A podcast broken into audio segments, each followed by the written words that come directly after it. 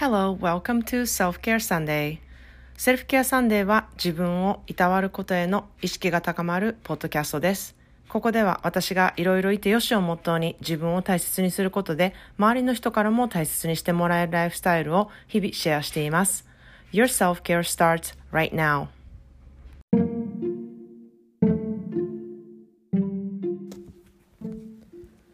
皆さんこんにちは。カリフォルニアからセルフケアスペシャリストのまーちゃんです。いかがお過ごしでしょうか、えー、サンクスギビングが終わってもう一気にクリスマスムードの、えー、アメリカになっております。でそれと同時にみんなねクリスマスの準備にかかってあの来ています。でまあアメリカではクリスマスツリーのあのファームあのクリスマスツリーをねこう生産しているそういう農家のお家にあのお家というか畑に行って木を切ってそのね木を家に持って帰って飾るっていうのが結構一般的なんですけれどもあのここも本当最近エコー意識がこう高くなってきたりとか、まあ、特に今年はカリフォルニアでは山火事がすごく多かったりで木の値段がめちゃくちゃ上がったりとかですね、まあ、そんなであの結構偽物の木がかなり売れ始めてるんですね。でまあ本当の木本物の木はどれくらいの値段なのかなってあの日本にいる方は思って思うと思うんですけれども大概、まあ、1本180センチぐらいのものが、まあ、種類にもよるんですけれども大体1万円から1万2000円1万5000円ぐらいで売っていますもうちょっといいものだったりとかすると、まあ、2万円ぐらいするのもあの結構あります。でうちは偽物の木があって、まあ、都市によってそれを出してきたりとか、まあ、今年は本物をあの用意しようかって言ったりとか、まあ、そういう感じでこ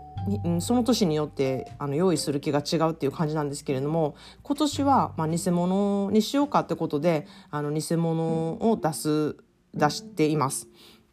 で偽物の木もねあのいいものでは結構10万円以上とかするものもあって結構ピンキリなんですね。でこの偽物の木と本物の木のあのいい点悪い点っていうのは結構どちらにもありましてですね、まあ、本物のいいところはやっぱり本物なのでねすごくいい匂いがするところもありますし見かけもやっぱり本物だからあのやっぱりすごく素敵なんですよね。でまあ結構不便なところもたくさんありまして本物だとあのニードルって言ってあの葉っぱというか葉っぱがこうちょっと結構トゲトゲになってるんですけれどもそれがあの落ちてそれって結構刺さると痛いんですよ。なのであの結構掃除をまめにしないといけなかったりとかですねあとはあの動物を飼っているところはそれをあの食べちゃったりすると結構毒なのであのうん、戻したりとか下痢になったりするあの動物も多いんですね。なので、まあ、結構頻繁に掃除をしないといけないこと。あとは枯れないように水をたくさんあげないといけないっていうこともあるんですね。で枯れてくるとあの、まあ、乾燥してるのでカリフォルニアは。そこであの電気とか電飾とかをつけているとそこで何かの拍子に火火事になったりとかする恐れもすごくあるんですね。なので枯れないように水をたくさんあげなきゃいけないこととかあとは木の蜜が時々出てきてあの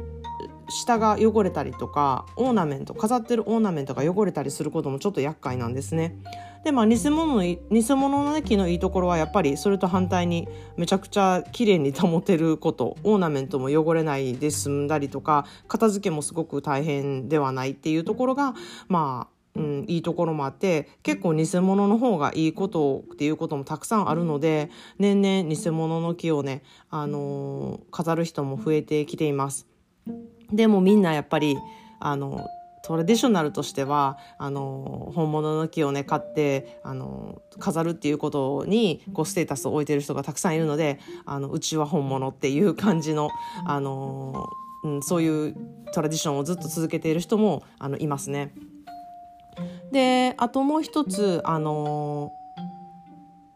えーと、トラディションであるのがアドベントカレンダーといってクリスマスをカウントダウンするためのカレンダーで毎日こうカウントダウンしながら楽しめるものなんですね。でそれがまあチョコレートだったりちょっとしたギフトだったりを毎日25日まで開けるそういうなんか風習があります。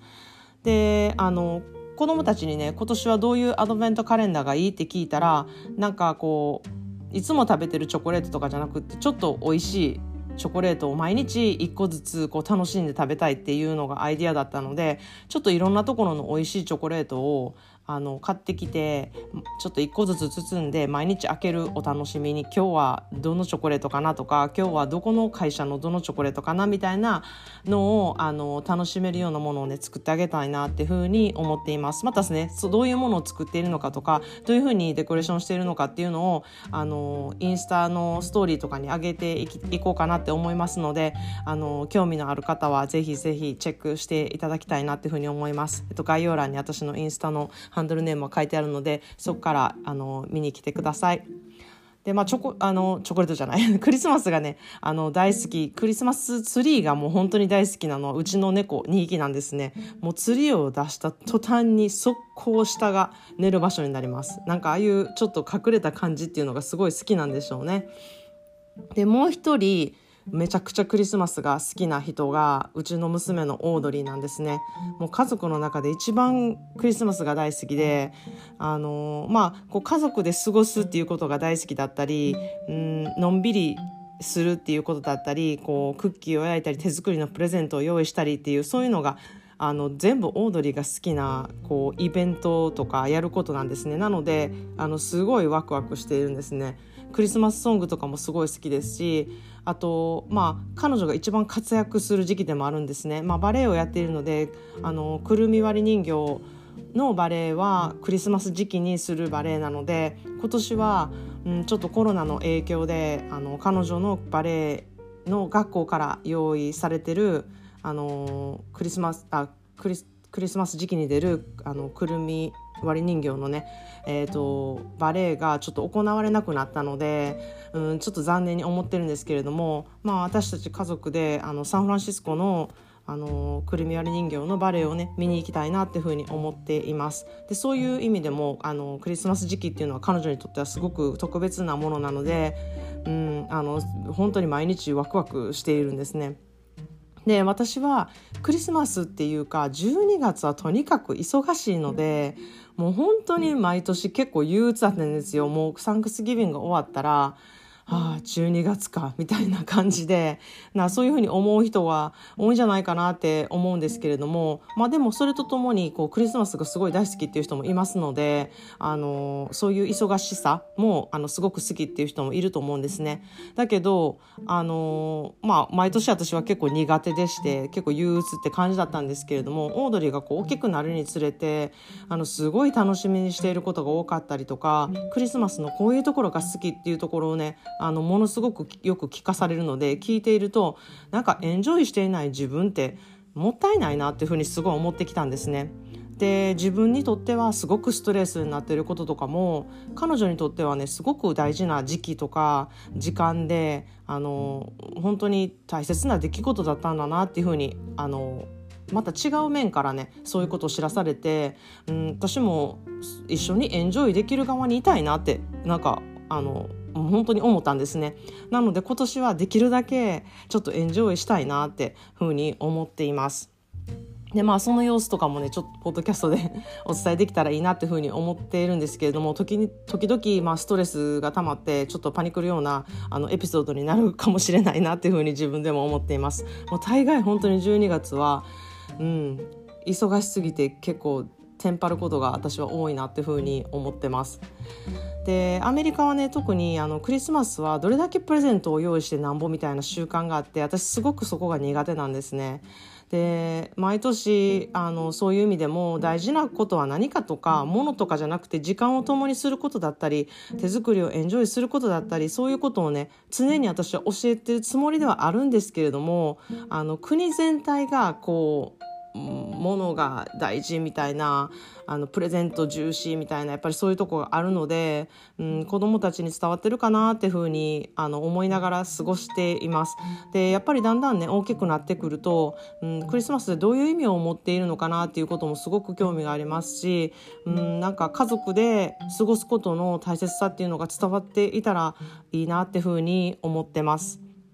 でまあ本当のクリスマスとは何かっていうことをねなんかそういう話とかをしていけたらいいなっていうふうにも思っています。でアメリカのクリスマスはどっちかというと日本のお正月に似ているんですねこう静かで清いものっていう感じで家族で過ごすこうダラダラとあの過ごす三が日みたいな感じで大事な時間っていう風にされてるんですね。なのでちょこちょこあのアメリカとしての、えー、クリスマスそして我が家のクリスマスっていうのをちょっとポッドキャストでシェアできたらいいなっていうふうに思っています。で12月のね自分のためのおもてなしイベントは明日で締め切りますのでもし興味のある方は公式 LINE から今日中にご連絡いただけると嬉しいです。で今日の一言 English です。Take a good care of yourself especially for December. Take a good care of yourself, especially for December. 12月は特に自分を大切にすることに意識しましょう。もうあのご存知のように12月は忙しいです師走っていう言葉が日本にもあるように忙しい時期で感情もねあの同じく忙しくなります悲しくなったりワクワクしたりなんかその中でこうね穏やかな心でこの時期を楽しめます楽しめますようにあのそれは私は自分にも言っている言葉なんですけれどもお互いになんかそういう穏やかな心で入れれるようにあのちょっとポッドキャストでもね私もあの自分に生かせるように言っていきたいなっていうふうに思います。それでは皆さんもいろいろいてよしで、あなたらしい週の始めをお過ごしください。Thank you for always listening and supporting my podcast. I hope you have a wonderful start of the day today. See you soon in the next episode.